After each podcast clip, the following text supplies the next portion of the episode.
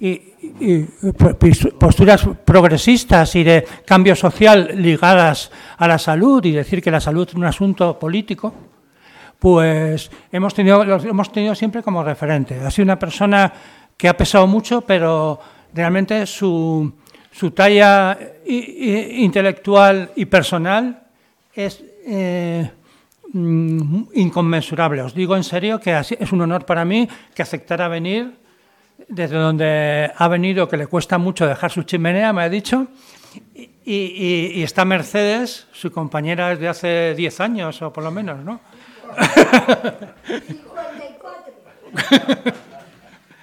y, bueno, eh, son médicos, eh, jugaron un papel muy importante en, la época de la reforma sanitaria, en en darnos ideas de, por qué necesitábamos otro sistema sanitario que nunca hemos conseguido, porque hemos, no hemos, una reforma sanitaria frustrada. Él es una de las figuras que, que yo creo que la historia rescatará si es que después de este año maldito queda historia o alguien que pueda escribir historia, ¿no? porque estamos en un mundo cada vez más peligroso.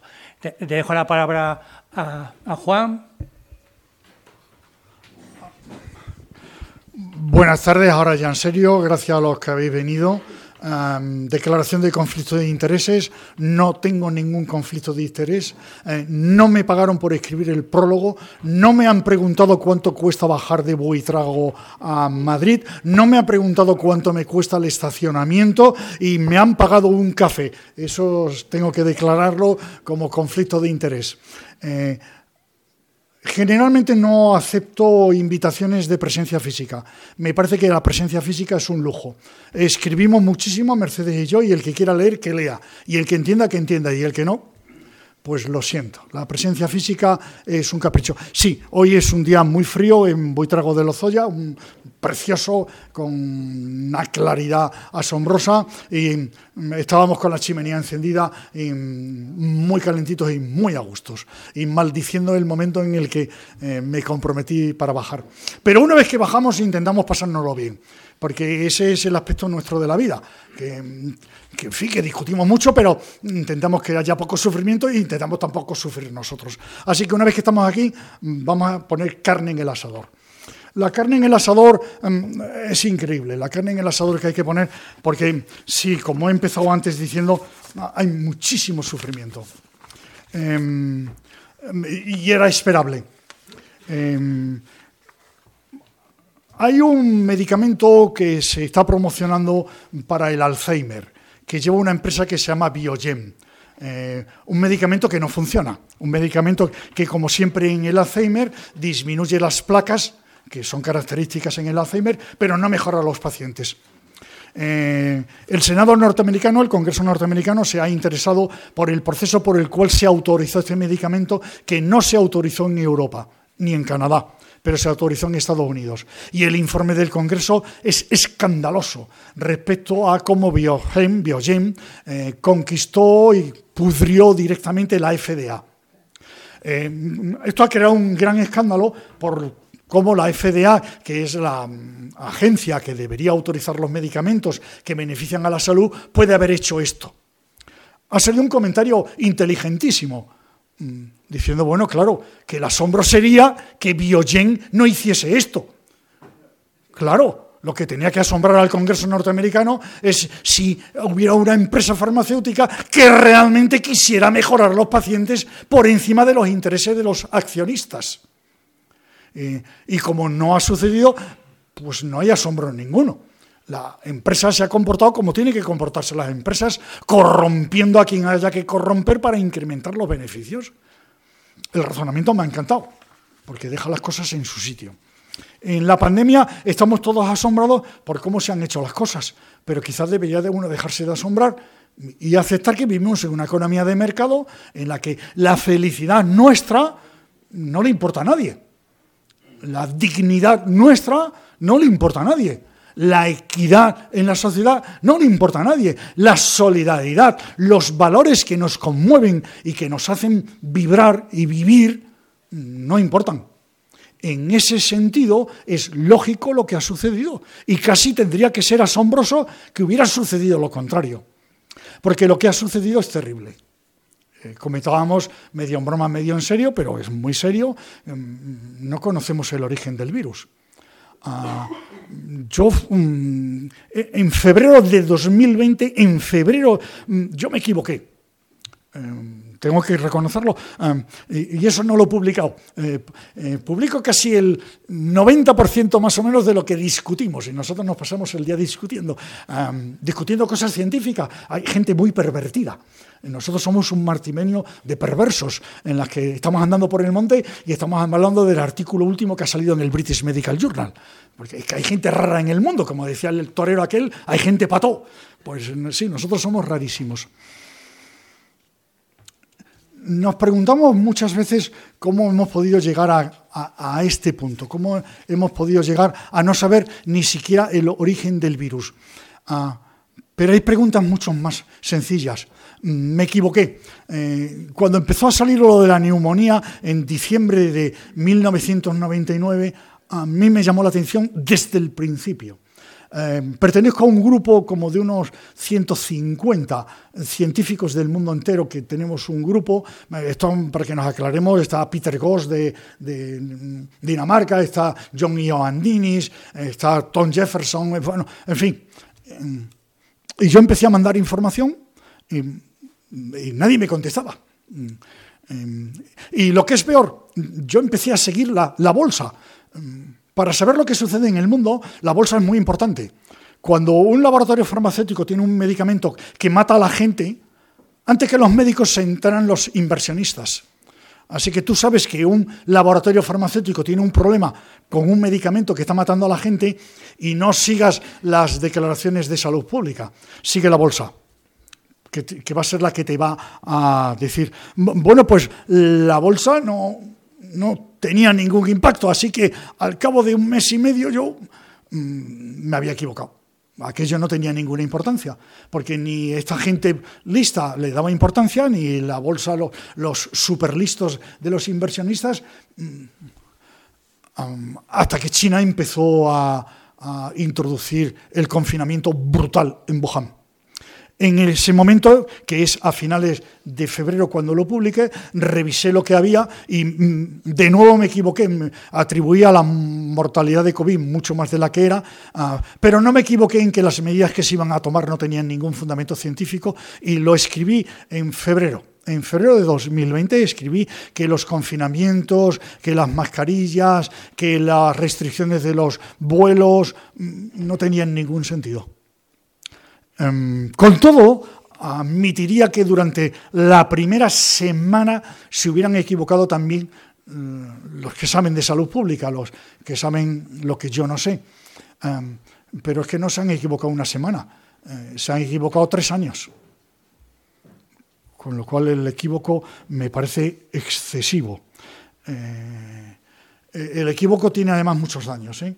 Eh, y mucho engaño. El principal daño es que nos han hecho perder el crédito en las instituciones. El crédito en las instituciones lo necesitamos para vivir en una economía de mercado y, de no mercado también. Eh, se ha perdido completamente. De manera que uno empieza a dudar de las cosas que dice la OMS. Vamos, no es que empieza a dudar, sino que certifica que hay que dudar de las cosas que dice la OMS. y sobre todo, se nos ha inculcado mm, que el miedo es una forma de gobernar. Mm, se ha demostrado además, pero se nos ha inculcado. A nosotros el primer día del confinamiento ya nos gritaron desde una azotea. Eh, bueno, que nos griten a dos ancianos mm, mentalmente sanos, en lo que cabe, eh, no tiene mucha importancia. Es que a, un amigo nuestro con un hijo que padece autismo, mm, que solo se controla andando incansablemente por la ciudad, también le gritaron. Ah, es que los perros eh, tuvieron más derechos que los niños, que la infancia, que la adolescencia, sin ningún fundamento científico. Nunca hubo ninguna duda de que los niños no eran los transmisores, de que la condena a la infancia era injusta, de que en otros sitios no se hacía, de que aquí en Francia, al lado, eh, la infancia podía salir a la calle y también los adultos a dar una vuelta alrededor de casa. nunca se prohibió en Francia. eh, el, confinamiento extremo eh, español fue algo increíble, mm, pero con la población colaborando, con lo que llamamos policía de los balcones, que no se nos puede olvidar. Eh, las ruedas de prensa con el representante de salud pública, en que es la medicina, que tiene la medicina un componente increíble de orden público, bien lo demuestra, lo demostró, en la que además asistían representantes del ejército y de la policía, expresaban bien una forma de gobernar mm, que sutilmente sigue. Ahora ya no salen en la rueda de prensa porque aquello era ridículo, mm, pero probablemente se repetiría a poco que nos descuidemos.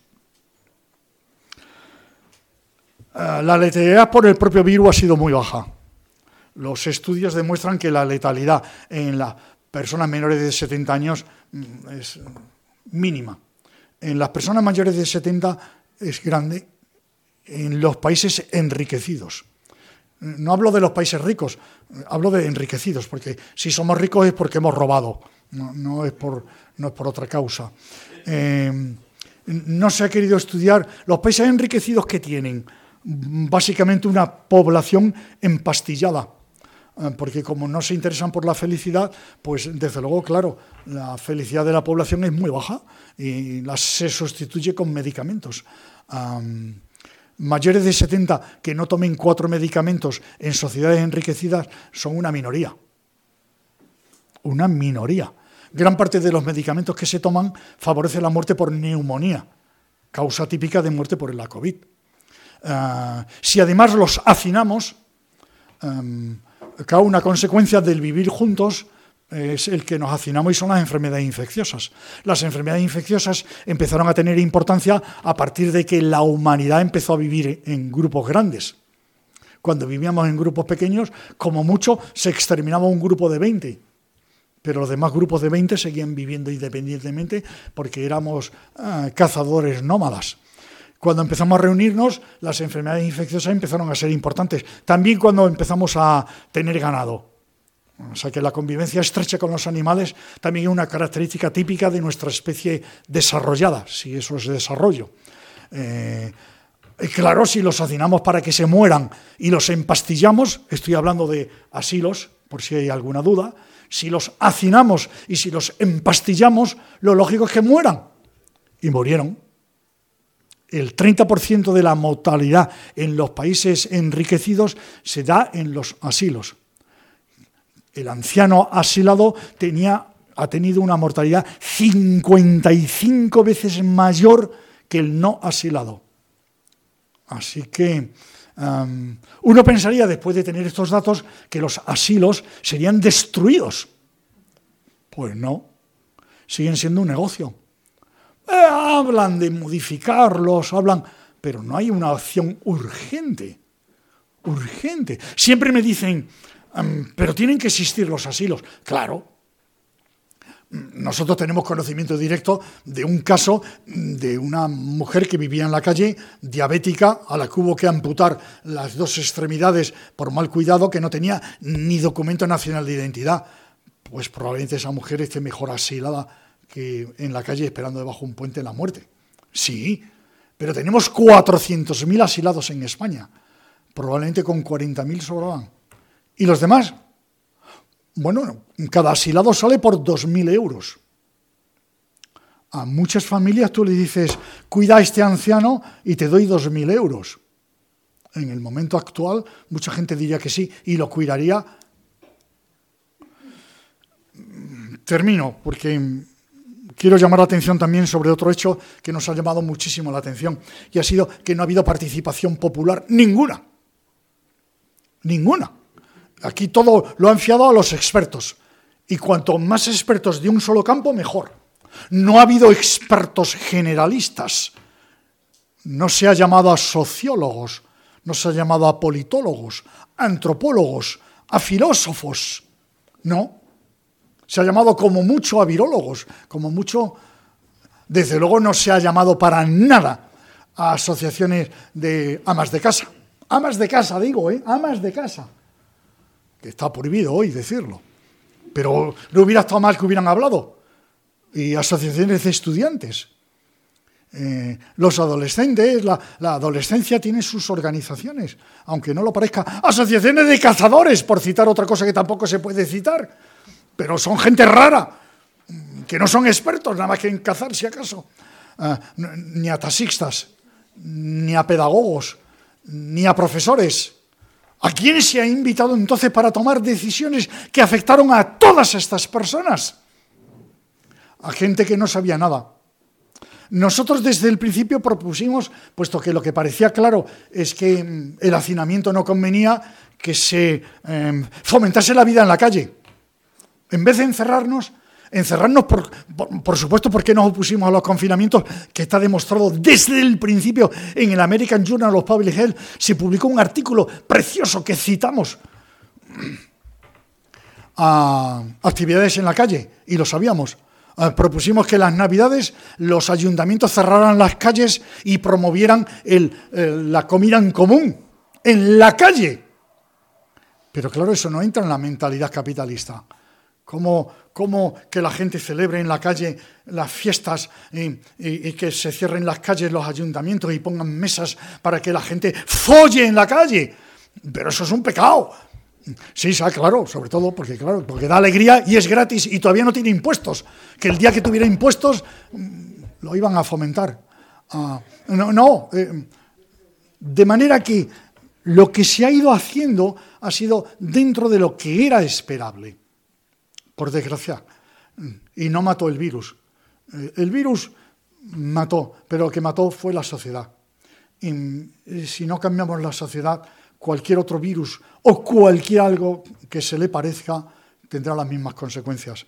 Y conviene recordar que el coronavirus que nos ha tocado en la pandemia eh, tiene una mortalidad mínima, como ya he dicho, pero el MERS, el, coronavirus que está en el Oriente Medio, tiene una mortalidad del 40% no del 0,02, sino del 40%.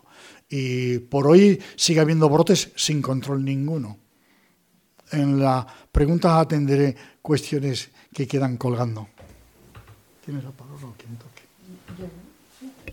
Bueno. Yo os presento a Nínez Maestro. Nínez Maestro también eh, coincidimos después de muchos años, coincidimos en el año 91 em, en el hotel que está en, la, el Hotel Victoria, donde se reunían los palestinos y los israelíes al proceso de paz, entre comillas, de paz. Y Estados Unidos y la Rusia de Yeltsin. Y la Rusia de Yeltsin. Estábamos allí reunidos en una, en una reunión de Izquierda Unida.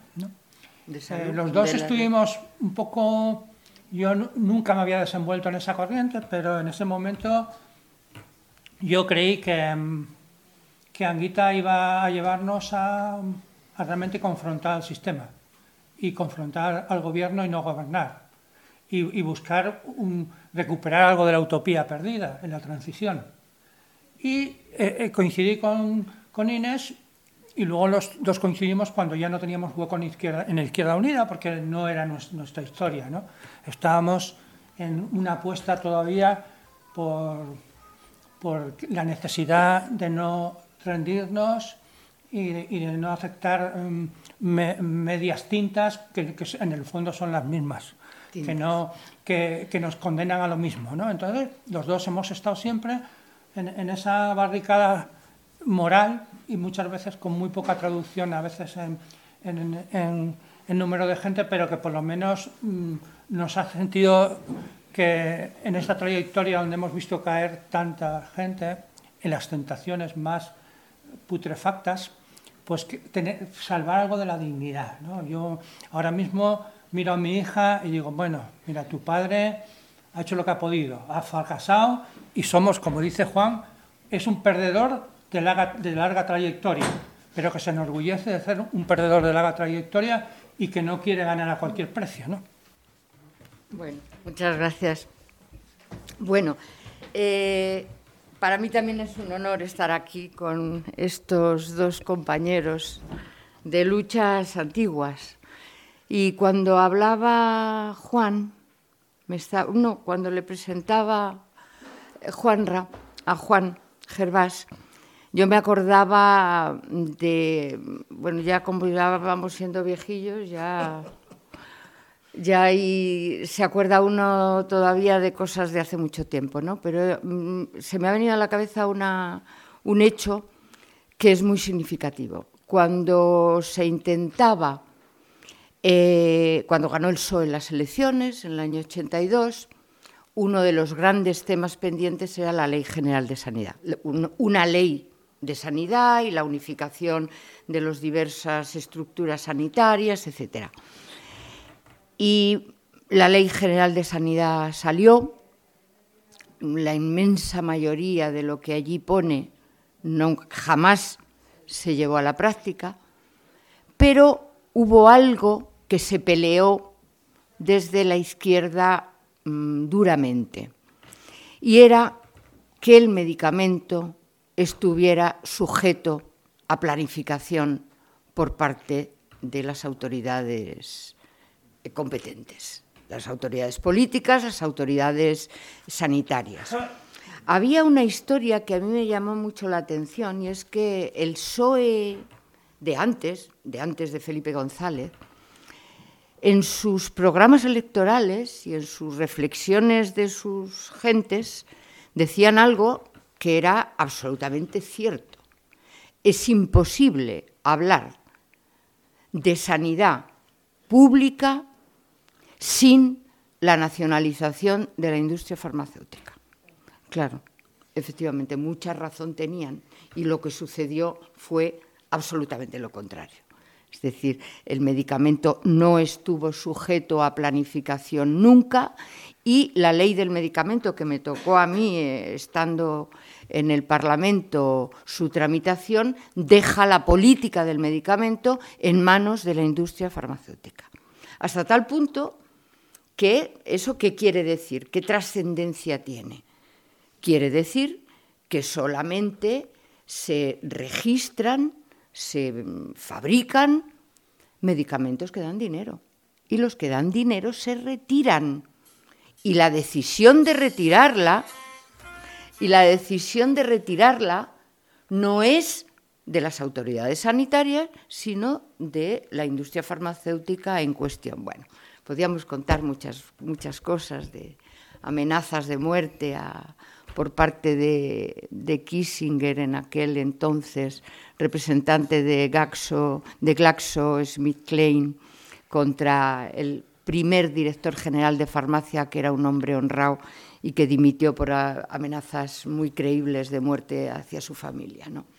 Claro, digo esto porque efectivamente quienes pudimos, mucha gente que no tiene que ver con la sanidad, eh, se dio cuenta de lo que estaba pasando pero a más a más los que trabajamos en sanidad teníamos la, a pocas neuronas enchufadas que tuviéramos, sabíamos el poder enorme de la industria farmacéutica, desde las facultades de medicina, desde las sociedades científicas, desde la prescripción de, de medicamentos, en fin, efectivamente controlan todo el enorme mercado del medicamento que hace que con toda naturalidad se diga que eh, la industria farmacéutica es la que más beneficios proporciona a sus dueños después de los traficantes de armas, del tráfico de drogas y de la prostitución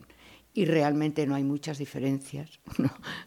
No, hay mucho que, o sea, no quiero extenderme mucho en ese tema porque eh, Juan Ra me ha pedido que hable de, un tema concreto y, por supuesto, el... Sí, yo ya iba a decir, ¿sabéis de Francisco Umbral aquella vez que, que, que, le entrevistaron y decía, yo he venido a hablar de mi libro? Yo le iba a decir a esta, oye, que yo he venido a hablar de mi libro.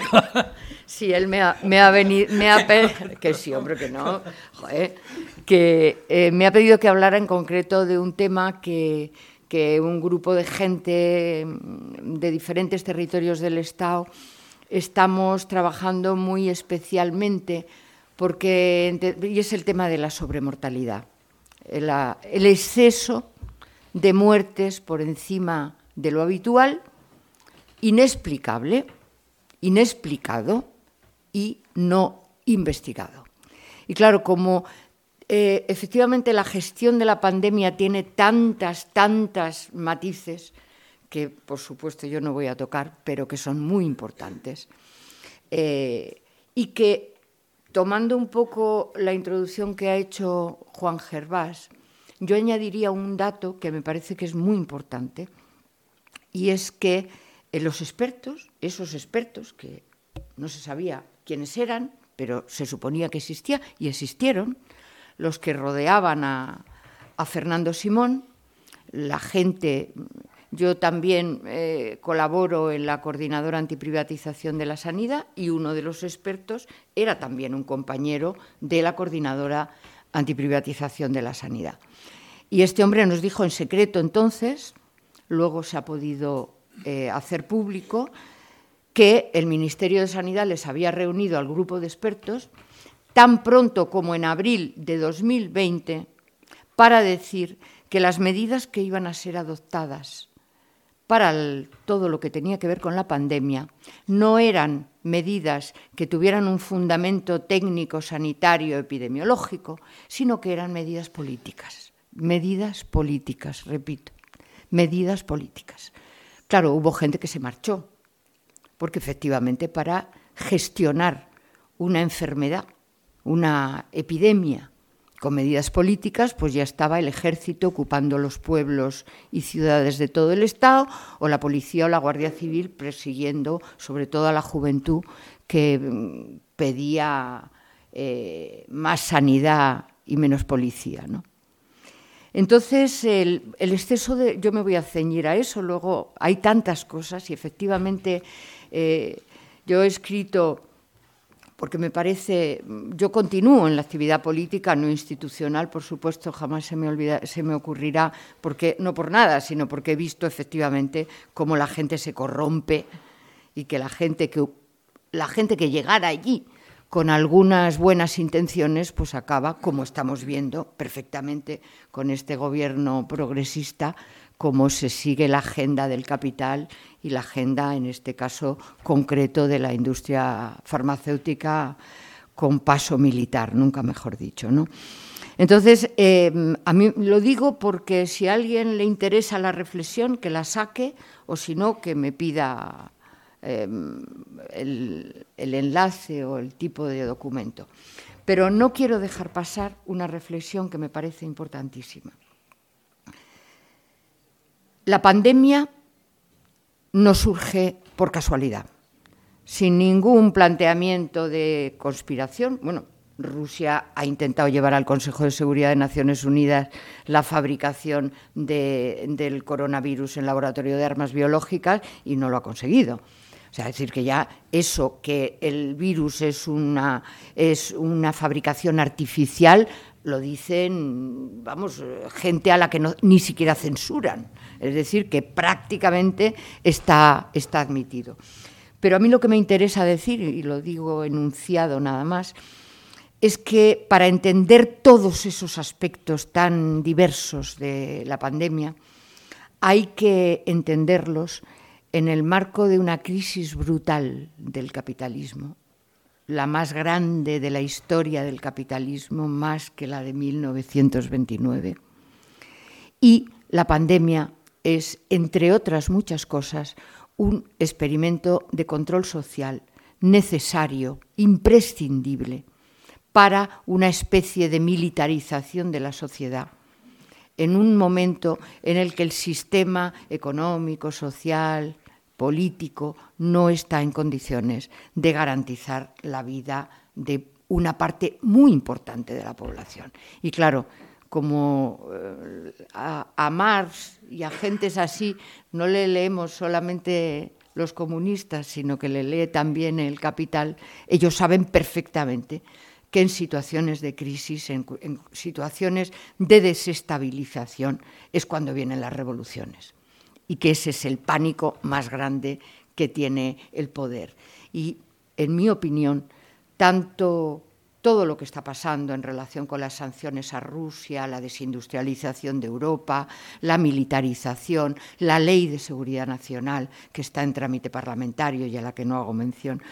Pero todo hay que entenderlo como una gran necesidad ineludible para el poder, si quiere, eh, si quiere continuar manejando las riendas del poder, someter a la población a un gran experimento que en buena medida les ha salido positivo y que, en mi modesta opinión, van a volver a repetir cuando lo crean conveniente.